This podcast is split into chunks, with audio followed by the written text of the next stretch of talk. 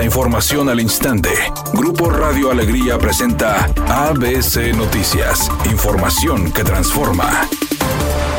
¿Qué tal? Muy buenas tardes, esta es la información. En entrevista para ABC Noticias, el diputado local panista Mauro Guerra acusó al gobierno del estado de arrojarle basura a las afueras de su domicilio. Es increíble que la respuesta del gobierno del estado de Nuevo León a una ley que se votó y aprobó sea atentar contra ciudadanos, desviar trabajadores para que saquen camiones y tirar basura y que otros trabajadores tuvieran que recogerla. El autor material es el Estado, el Poder Ejecutivo, que no quiere que los diputados hablemos, al que nos pretende callar que no le da recursos a municipios, dijo el legislador. Además, consideró sospechoso el incendio en la planta de Cimeprode apenas el día después de aprobada la ley.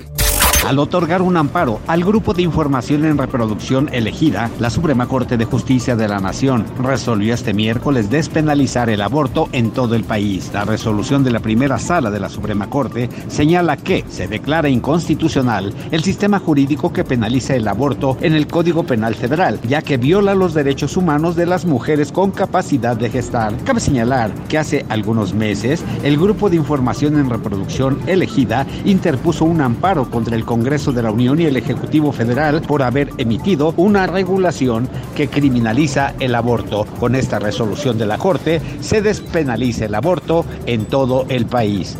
ABC Deportes informa, cientos de estudiantes de la Preparatoria 2 de la Universidad Autónoma de Nuevo León y del CIDEB Obispado participaron en la tradicional quema del borrego rumbo al clásico estudiantil 97 entre auténticos tigres y borregos salvajes del TEC de Monterrey a celebrarse este viernes 8 de septiembre en Houston, Texas. Al evento celebrado en la Prepa 2 se estima que acudieron unos 2.000 estudiantes además de varios jugadores de auténticos tigres.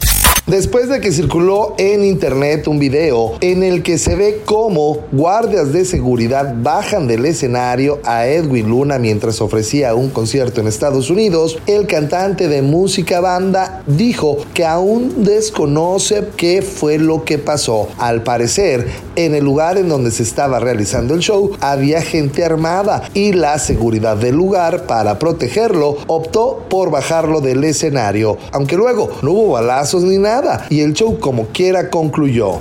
Redacción y voz, Eduardo Garza Hinojosa. Tenga usted una excelente tarde. ABC Noticias, información que transforma.